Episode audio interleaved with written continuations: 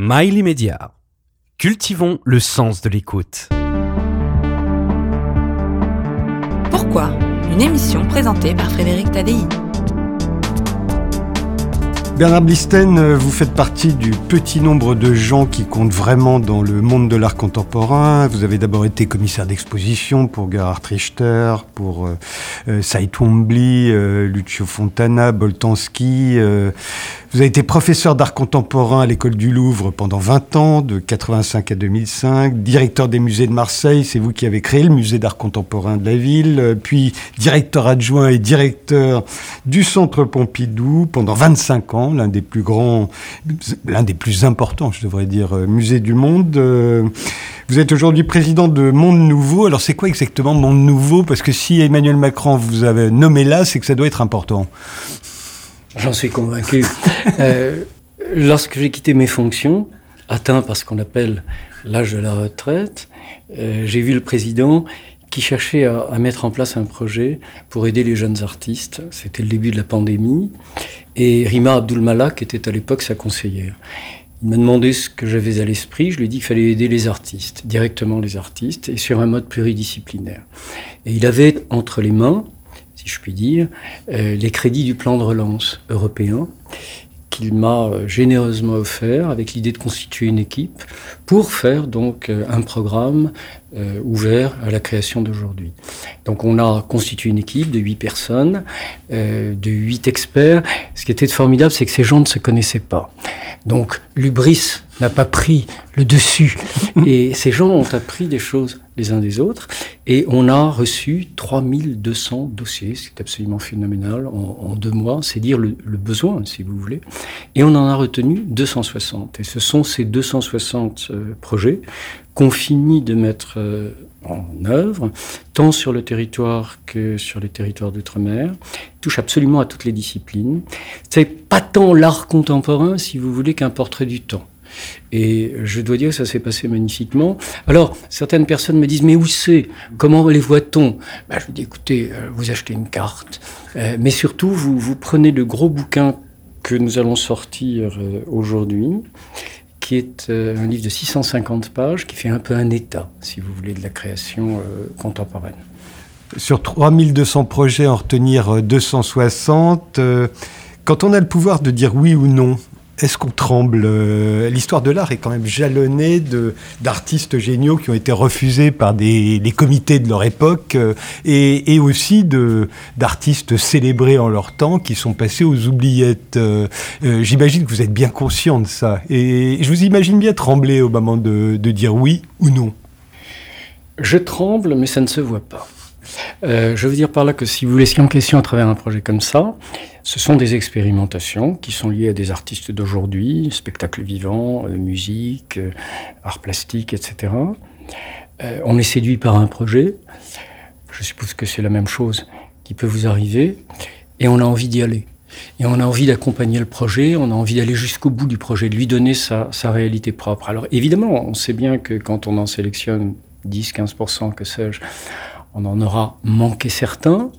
On sait très bien que sur ceux qui seront réalisés, il y aura des déceptions, mais quelque part, quand vous vous attachez à la, création vivante, c'est le prix à payer. C'est le. Euh, on, sait très bien quand on fait mon métier, quand on est conservateur de musée, qu'on est face à un paradoxe, à la fois celui d'être conservateur, et d'un autre côté, euh, de tenter, si vous voulez, euh, de suivre la création. Au demeurant, on change. Euh, j'ai presque envie de vous dire, on, vieillit. Il y a des artistes que je regarde aujourd'hui que, honte à moi, je ne regardais absolument pas. Je viens d'écrire un très long texte pour un, artiste, Robert Guénan, que j'avais furtivement vu. Et lorsque j'étais jeune, et que j'avais mis absolument de côté. Parce que les canons, si vous voulez, de la création euh, ne le retenaient pas. Et puis, au fil du temps, du dialogue avec celui qui avait été son compagnon de route, le, le grand marchand Albert Leub, euh, lorsqu'il s'est préparé une exposition qui a ouvert la semaine dernière au musée des Beaux-Arts de Lyon, je leur ai dit écoutez, moi je suis tout prêt à écrire, euh, non pas à fermer à culpa, mais à dire pourquoi, si vous voulez, nous sommes tous, dans quelque domaine que ce soit, tributaires, euh, je dirais, d'oucase, d'interdits, et que finalement, le temps passant, il convient peut-être de autre, regarder autrement. Autre exemple, vous avez donné euh, récemment votre imprimature. Euh, euh N'allons pas jusque-là. à René Hichet, un sculpteur euh, méconnu de la première moitié du XXe siècle. Une grande exposition lui est enfin consacrée à la piscine, le musée de Roubaix, euh, tout l'été, hein, du 24 juin au 3 septembre. Il y a une longue interview de vous dans le catalogue où vous dites qu'il est bien plus important que le, ce que l'on avait supposé de son vivant. Oui, ce que je trouve formidable, si vous voulez, le nom m'était non pas familier, mais bien évidemment je le connaissais, mais je ne connaissais pas grand-chose à l'œuvre, si ce n'est deux ou trois pièces, dont une très célèbre pièce qui s'intitule Guernica, qui a d'ailleurs été réalisée avant le Guernica de Picasso et qui témoignait de cette volonté d'engagement. Mais vous savez comme moi que parler d'engagement aujourd'hui euh, sollicite les mains de Sartre avec toutes les contradictions qu'il peut y avoir à travers cela. Et donc, bon, Hichet était passé en quelque sorte si je puis m'exprimer ainsi, par profit et perte. Mais l'histoire de l'homme, cet homme qui fait des études à Montpellier, qui rencontre très tôt Joe Bousquet, qui vient dans le Paris des, années 20, qui côtoie Apollinaire, euh, qui fait des masques d'Apollinaire, euh, mais surtout d'Éluard et, de, et de, Breton, qui va rencontrer euh, Bourdel, qui va rencontrer Auguste Perret, qui se trouve, si vous voulez, dans ces contradictions-là, Bourdel, grand sculpteur classique s'il en est, Perret, grand moderniste s'il en est, tout cela, à mon avis, euh, a été euh, à la fois oublié, admirablement ressuscité par la grande exposition de ce lieu formidable qu'est la piscine euh, à Roubaix, par son, son, directeur, Bruno Godichon. Et je pense qu'à travers un artiste comme Hichet, il y a la possibilité de questionner, non pas tant nos, nos erreurs, non pas tant nos contradictions, euh, que l'histoire de l'art en tant que telle. L'histoire de l'art qui est oublieuse, l'histoire de l'art qui, qui simplifie les choses, et l'histoire de l'art qui construit un récit canonique sur lequel il faut toujours revenir. Et Hichet, c'est formidable pour ça, parce que c'est vraiment l'homme de l'entre-deux-guerres. Il est mort assez jeune, en 1954. Il a été très reconnu de son vivant pour quelques pièces, très mis à l'index pour certaines autres qu'on avait qualifiées de pacifistes, ce qui en soi est, tout à fait euh, singulier, très aussi respectueux de, de la condition de l'artiste et de la possibilité d'intervenir pour créer, aider des structures euh, de l'État euh, qui, si vous voulez, pouvaient supporter de l'artiste, à commencer par le fameux 1%. Donc c'est une personnalité formidable, extrêmement généreuse, qui côtoie absolument tout le monde.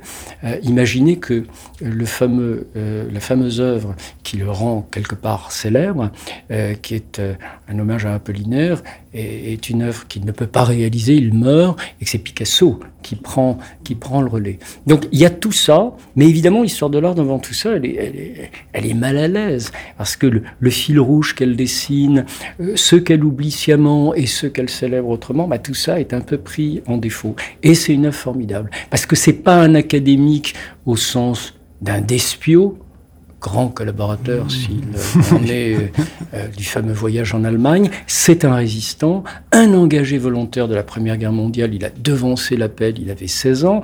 Deuxième Guerre mondiale, c'est quelqu'un qui va contribuer de manière absolument formidable à cacher, à avoir une relation à Londres, enfin à faire un travail de grand résistant. L'œuvre, elle est tendue entre une dimension classique, dirais-je, hein, celle qu'il a apprise, celle qu'il a regardée, euh, les artistes qu'il a côtoyés, et cette volonté même de modernité. Donc tout ça, c'est passionnant pour les gens qui font notre travail. C'est pour ça que j'engage absolument tout le monde à voir cette passionnante exposition de, de la piscine à Roubaix.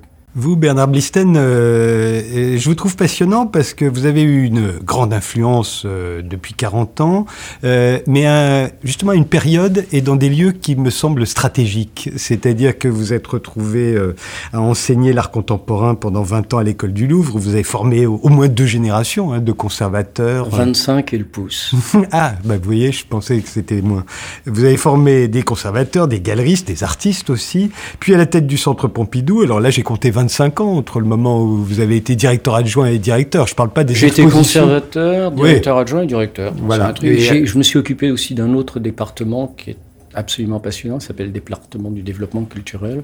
Mmh. au contact de tout ce qui était, euh, si vous voulez, écriture, euh, spectacle vivant, etc. Donc oui, je, dois ma vie à quelques personnes, dont à cet extraordinaire homme qui était Dominique Bozo, qui avait été directeur du centre Pompidou, qui m'avait recruté en son temps, et je dois une large part de ma vie, évidemment, au centre Pompidou.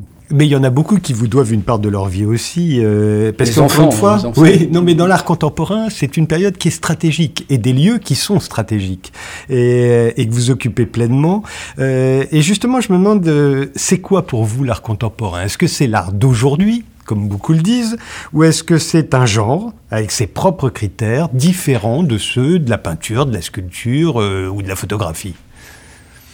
Je, récuse de plus en plus la notion d'art contemporain parce que je trouve qu'elle est devenue euh, un gimmick de, l'art du temps dans lequel on fait entrer euh, tout et, n'importe quoi. Par ailleurs, j'ai toujours trouvé, à quelques moments de, ma vie, qu'il y avait comme quelque chose d'ambigu, voire de paradoxal, que de se réclamer contemporain, si vous voulez. Nous sommes par définition cum tempore euh, avec notre temps. Mais c'est devenu au fil du temps un, mot d'ordre.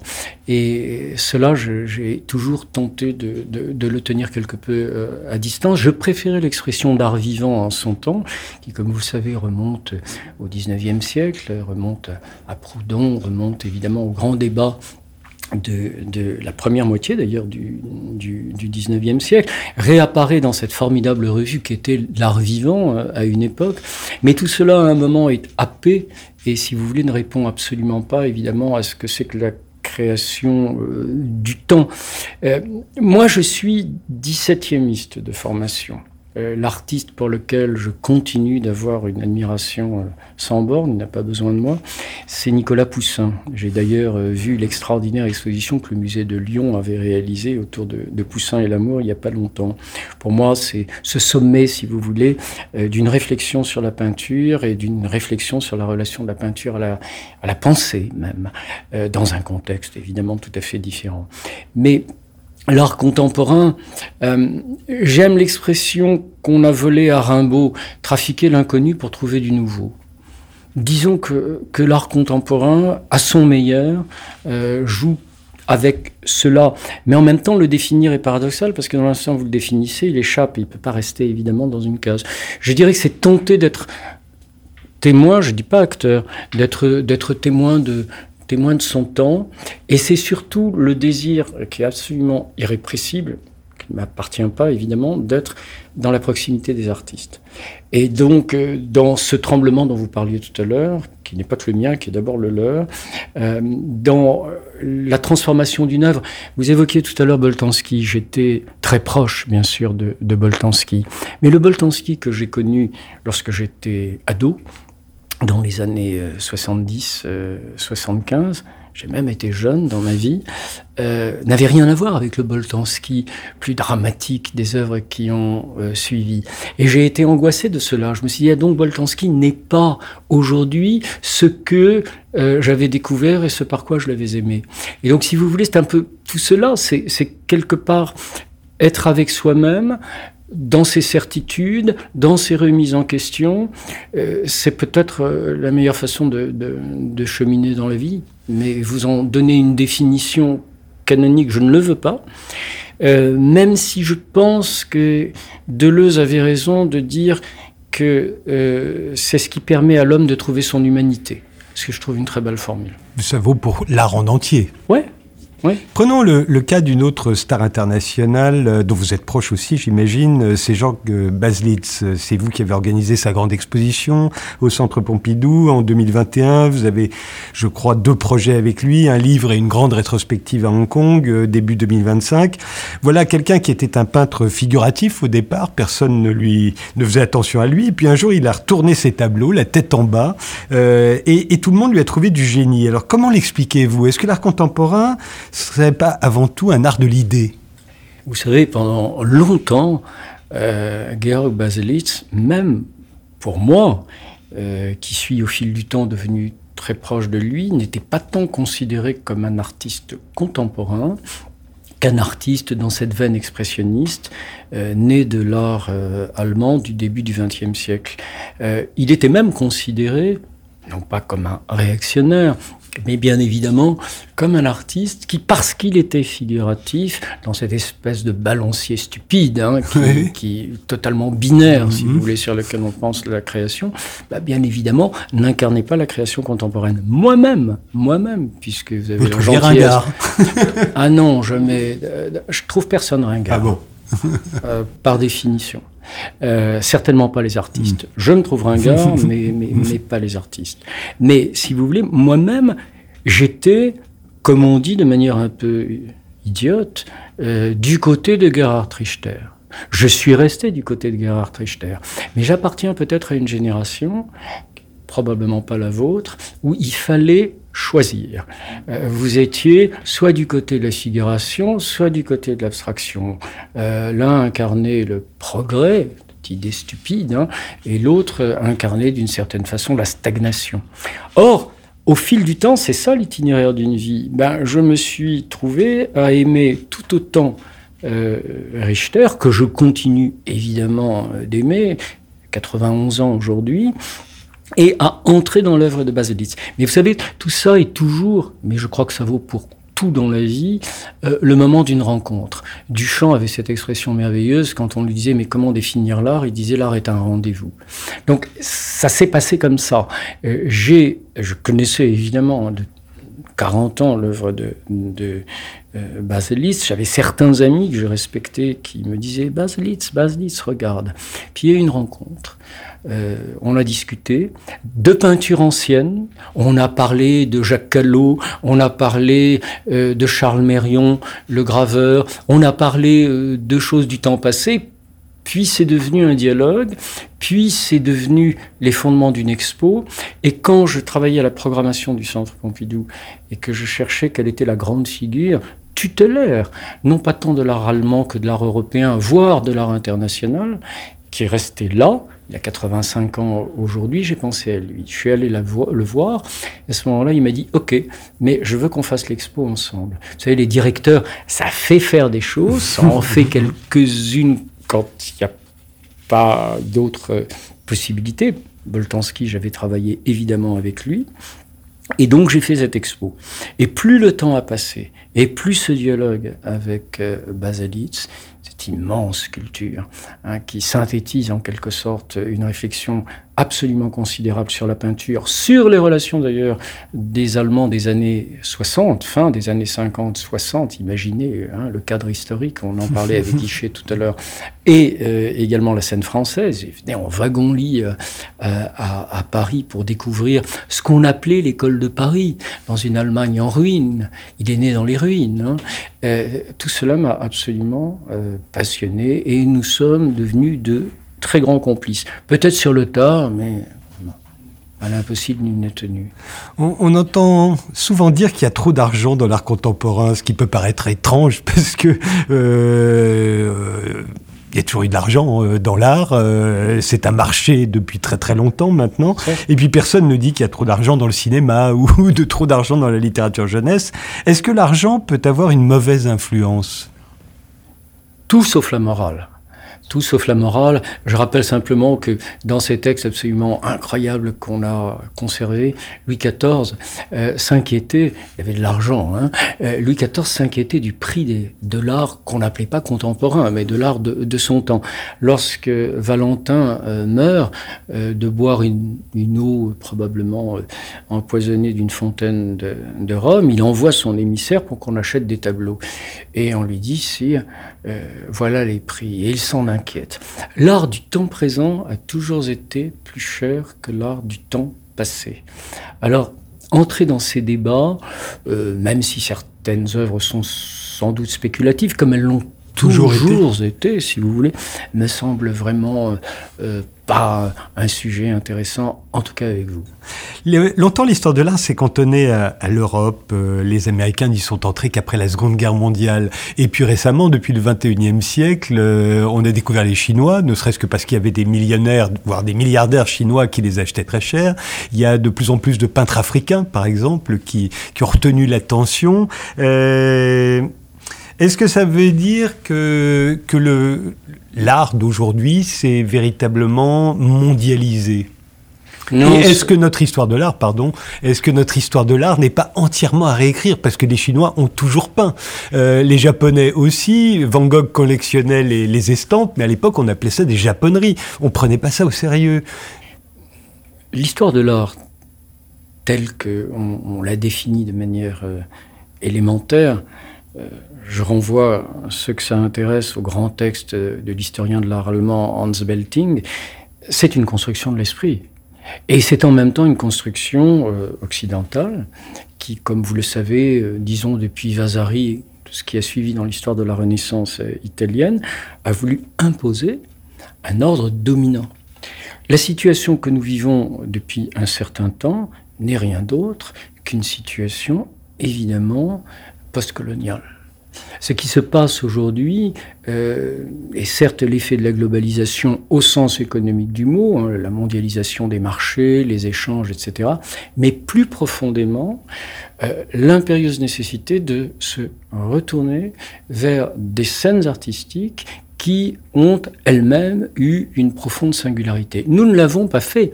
Je ne l'ai pas fait. Euh, peu ils sont bien malins, ceux qui laissent entendre euh, qu'ils l'ont fait, ou ils l'ont parfois fait par comparaison avec notre propre scène occidentale. Mais si vous voulez, peu d'entre nous ont défait, déconstruit, mis à plat le modèle sur lequel nos institutions se sont construites pour essayer de comprendre euh, que euh, cette notion même de création vivante n'appartenait pas, n'était pas l'apanage de notre culture, mais de fait l'apanage de toutes les cultures. Vous évoquiez euh, l'art chinois. Il est évident que il y a une ambivalence parce que d'un côté, il y a un art chinois qui essaye de s'approcher de la globalisation pour euh, devenir partie intégrante de ce, cet immense marché où, comme d'ailleurs vous-même euh, le soulignez, on compte un nombre de milliardaires qui promeuvent la culture dans leur immense euh, euh, pays. Et d'un autre côté, il y a un art en Chine qui, bien évidemment, est ancestral et fondamental et qui a influencé d'ailleurs parfois certains artistes de, de la culture occidentale. Donc ces passages, ces croisements euh, que parfois on a négligés ou sur lesquels on porte un regard, euh, je dirais, euh, parfois paternaliste, voire idéologique, c'est tout cela qui aujourd'hui nous ébranle. Et c'est tout cela que, d'une manière parfois un peu confuse, on va mélanger avec mille autres choses. Le Centre Pompidou a inauguré hier une fantastique exposition, je le dis d'autant plus que je n'y suis absolument pour rien, sur les questions queer, sur la question même du genre un sujet, comme vous le savez, absolument fondamental aujourd'hui. Donc les gens vont faire des amalgames, ils vont mettre tout ça dans une sorte, si vous voulez, euh, d'univers des réprouvés. Mais il faut simplement à la fois raison garder et tenter d'être un peu précis sur certains sujets. Lorsqu'on traite de la question queer, on traite de la parole de gens, qui est une parole qui a été interdite. Lorsque l'on traite euh, d'art euh, non occidentaux, on traite non pas d'arts qui ont été interdits, mais qui ne sont pas entrés dans la construction, dans l'imaginaire, si la construction de l'art occidental. Bon, donc tout ça fait qu'il y a du boulot. oui, c'est le moins qu'on puisse dire. Le problème, c'est qu'autrefois, euh, un artiste d'avant-garde comme Courbet au XIXe siècle ou, Picasso au, au, XXe pouvait jouer un pays contre un autre. Euh, euh, mal aimé par les autorités françaises, euh, Picasso pouvait se venger d'une certaine manière aux États-Unis, où il était célébré dès l'entre-deux-guerres, à une époque où la France, la France des musées, hein, la France des ministres, se méfie encore de cet anarchiste espagnol qui était arrivé pourtant chez nous 20 ans auparavant. Oui, Annie Cohen-Solal en a fait une très intéressante exposition et également un, livre, passionnant. Tout, à fait passionnant. on a refusé la naturalisation française à Picasso. Nous n'en pas tenu rigueur. Hein. Est-ce que c'est encore possible aujourd'hui? Parce que les goûts sont uniformisés. J'ai l'impression qu'on aime tous la même chose. En tout cas, les musées aiment tous la même chose à New York, à Paris, à Tokyo et à Hong Kong. C'est un grand challenge, pour employer du franglais, que de faire en sorte que les musées euh, n'oublient jamais le contexte dans lequel euh, leur histoire s'est construite. Si vous prenez l'histoire du Centre Pompidou, à son ouverture en 1977, il y avait des manques, si tant est qu'on puisse parler, si vous voulez, de manques dans ce rêve d'une histoire universelle, qui est là aussi un fantasme, il y avait des manques absolument considérables. Au point d'ailleurs que mon glorieux prédécesseur, Pontus Sultan, a emprunté des œuvres à de grandes collections étrangères pour euh, boucher les trous de, de, la raquette. Je ne sais pas si aujourd'hui on procéderait euh, encore de la même façon, parce que je crois qu'on a pris conscience que cette uniformisation des musées euh, crée en quelque sorte une incapacité à dégager des singularités. Ça n'est pas pour autant qu'il ne faille pas considérer que certains artistes sont des figures absolument centrales d'une construction historique. Prenez Jackson Pollock, qui est un nom que je crois la plupart des auditeurs euh, connaissent, en tout cas ceux qui vous écoutent, ça n'est pas pour autant qu'on va, qu'on va mettre de côté Pollock. Mais voir Pollock tel que l'Amérique le voit et voir Pollock tel que nous, nous pouvons le voir, à l'aune de l'influence d'André Masson aux États-Unis au début des années 40, à l'aune de la psychanalyse, etc. Tout cela, à mon avis, fait qu'une collection, ses archives, son fonds constitutif. Je rappelle qu'au Centre Pompidou, il y a la plus belle bibliothèque, euh, la bibliothèque Kandinsky, qui est la plus belle bibliothèque d'art, si vous voulez qu'on puisse euh, rêver euh, au monde. Inscrire tout cela dans son rapport, bien évidemment, au savoir, savoir des artistes, à notre propre savoir, montrer la singularité du regard qu'on porte sur une œuvre par rapport à un autre contexte qui lui-même va s'y intéresser, je pense que ça fait la différence entre les institutions. Et moi, je crois que même si nous avons de gros défauts, qui n'a pas de, de gros défauts, euh, l'une des caractéristiques des institutions en France, c'est de ne jamais oublier l'histoire et de rappeler que le musée, c'est un lieu d'enseignement, de transmission, d'éducation. Et ça, ça ne se fait pas ex nihilo. Ça n'est pas en mettant une œuvre sur un mur et en disant c'est beau. C'est en montrant les racines de l'œuvre, en montrant les archives, en montrant la complexité de la chose. C'est beaucoup de travail, mais je pense que c'est un rôle absolument fondamental. De là le fait qu'un type comme moi, euh, presque grand vieillard aujourd'hui, j'ai aussi, presque, j'ai aussi ce rêve d'un lien plus fort entre l'éducation et, euh, et, les musées. Je trouve qu'il y a chez nous, hélas, un divorce euh, trop grand entre ce que l'on enseigne, ce que l'on transmet et euh, la création. Il y a quelque chose de ce qu'un de mes vieux maîtres appelait une école de la pensée sensible. Cette réaction immédiate que vous avez lorsque vous êtes devant une œuvre, qui est à mon avis quelque chose d'irremplaçable. Et ça, je pense, c'est quelque chose qu'il faut fondamentalement favoriser. J'ai l'impression qu'il y a qu'il n'y a plus d'avant-garde aujourd'hui. Euh, il y avait des mouvements qui se succédaient au cours du XXe siècle, même du XIXe. C'était, mais au cours du XXe siècle, c'est frénétique. C'est-à-dire que euh, les ruptures sont nombreuses. On, on, on conchit l'establishment, les gloires établies. On, on, se, on veut leur place. Euh, on arrive à la tenir et puis on est à son tour euh, conchié par euh, par les suivants. Et, et ça donne comme ça des mouvements après mouvements. Tout ça j'ai l'impression, a, disparu. Euh, c'est fini depuis une, une bonne trentaine d'années. Alors, est-ce que ça veut dire qu'il n'y a plus d'avant-garde ou est-ce que ça veut dire que l'avant-garde, c'est ce qu'il y a aujourd'hui au pouvoir? Pourrait le penser aussi, puisque euh, vous disiez que l'art contemporain, on l'appelait l'art vivant, mais on l'appelait aussi l'art d'avant-garde, je me souviens, dans les années 70. Alors voilà, il a triomphé, euh, il ne peut pas plus y avoir plus avant-gardiste que l'art contemporain. Euh, Qu'est-ce qui s'est passé On dirait qu'on a aboli l'histoire de l'art. Parce que l'histoire de l'art, telle que nous, on la racontait, les Occidentaux, c'était mouvement après mouvement, rupture après rupture, avant-garde après avant-garde. Vous me donnez combien d'heures? en deux minutes, euh, nous évoquions tout à l'heure cette construction qui était l'histoire de l'art, qui s'est fait dans cette logique de la rupture et qui faisait que justement euh, les mouvements s'enchaînaient. C'est d'ailleurs assez fascinant, vous le remarquez vous-même, de voir que euh, le fauvisme est en 1904, que euh, le cubisme est en 1906, que le futurisme est en 1909, que l'art abstrait est en 1910, que les futuristes des Italiens sont en 1909, que Dada est en...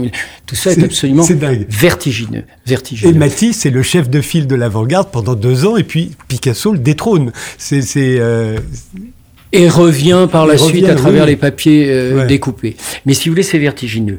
Mais qu'est-ce qu'il fallait liquider? Je veux dire par là, qu'est-ce qu'il fallait liquider d'une tradition bourgeoise, d'un héritage académique du 19e siècle? Il faut quand même pas oublier que jusqu'à la guerre de 14, euh, si vous ne passiez pas par les fourches codines euh, de l'académie, vous étiez morné, vous étiez condamné à la bohème, ce qui, ce qui ravit euh, certains historiographes, mais qui n'est pas véritablement satisfaisant. Donc il y a eu cette volonté de rupture, il y a eu cette volonté d'en finir, si vous voulez, avec une certaine idéologie. Maître euh, à penser de tout cela. Pourtant, l'élève de Thomas Couture, c'est Manet, l'Olympia 1863, qui radicalement euh, fait une œuvre. Il cette merveilleuse exposition à Orsay en, ce moment entre, entre Degas et, et, entre, et entre Manet, qui fait une œuvre, si vous voulez, qui laisse quelque part, même si elle l'a tellement regardé, la grande peinture de la Renaissance. Et ce que je trouve admirable d'ailleurs dans cette exposition, c'est qu'on voit comment Degas immense peintre, reste attaché, si vous voulez, à un modèle euh, qui est évidemment celui des grands Italiens, alors que Manet, qui lui subit plutôt l'influence de l'art espagnol, va complètement, si vous voulez, s'arracher à ses filiations. Donc, il y a une histoire de l'art moderne, relayée par l'art contemporain et par ce grand débat des avant-gardes. Et puis les avant-gardes, qu'est-ce que vous voulez? Quelque part, malgré elles, elles ont failli. Rien de plus admirable que, euh, évidemment, euh, les, les avant-gardes russes, mais on voit ce qu'il en advient à travers euh, Lénine, le stalinisme et la suite. Donc l'idée d'une avant-garde révolutionnaire, avec tout ce qui, derrière cette notion de révolution, si vous voulez, est d'une ambiguïté terrible, cette idée-là, évidemment, vole en éclats. On interroge un jour Duchamp une émission, on ne cite pas Duchamp. À la fin de sa vie, on lui dit Marcel Duchamp, avec vos ready-made, vous avez tout mis en l'air. Alors l'avenir de l'art. Et Duchamp tire sur son cigare euh, et regarde la personne qui l'interroge et lui dit L'avenir de l'art? L'avenir de l'art est sans avenir. Vous comprenez? Manière de dire, si vous voulez, que les paradigmes sur lesquels on a construit ce discours, qui est aussi une idéologie, ont volé en éclats et qu'il faut évidemment en définir d'autres. Alors, pas plus que je n'aime la notion d'art contemporain, euh, je n'utiliserai la notion euh, d'avant-garde. Je ne lui ai pas trouvé, ou ne cherche d'ailleurs pas à lui trouver euh, ce qui reste, Barthes disait, un signifiant flottant. je préfère justement rester, si vous voulez, dans cet indéterminé des choses, parce que je pense que c'est là où une aventure individuelle, et c'est quand même ça, d'abord l'amour de l'art, non hein, Une relation individuelle, c'est pas c'est pas quelque chose qu'on suit comme ça euh, euh, collectivement, si vous voulez, euh, comme un match de foot. Hein. C'est véritablement quelque chose qui se passe de vous à l'œuvre et de l'œuvre à vous. Bon, je pense que dans ce genre de situation, on est plus à même, si vous voulez, qu'une émotion, parce qu'après tout, c'est quand même une histoire d'émotion, tout cela, hein, qu'une émotion puisse puisse euh, agir ou interagir. Donc vous voyez, peut-être je me défausse, peut-être je ne réponds pas. Euh, je ne crois pas non plus euh, davantage à la fameuse parole, vous savez, qu'a rapporté le, grand philosophe et historien Antoine Compagnon, qui a beaucoup étudié l'œuvre de, de, Barthes, qui laisse entendre, je cite en substance, à propos de Barthes, qu'être moderne, c'est savoir ce qu'on ne peut plus faire. Vous voyez, comme pour dire que c'est pas la tradition du nouveau ou le nouveau de la tradition, mais je pense qu'une œuvre, en tout cas les œuvres que j'aime aujourd'hui, euh, dans leur éclectisme, dans leur diversité, sont des systèmes en tant que tels, qui résistent aux pressions de l'histoire, qui résistent aux pressions du temps, et qui justement, euh, je le citais tout à l'heure en reprenant la parole de, de, euh, de Deleuze, grand analyste de l'art, de, de, toutes les formes d'art de, de, son temps, bien évidemment du cinéma.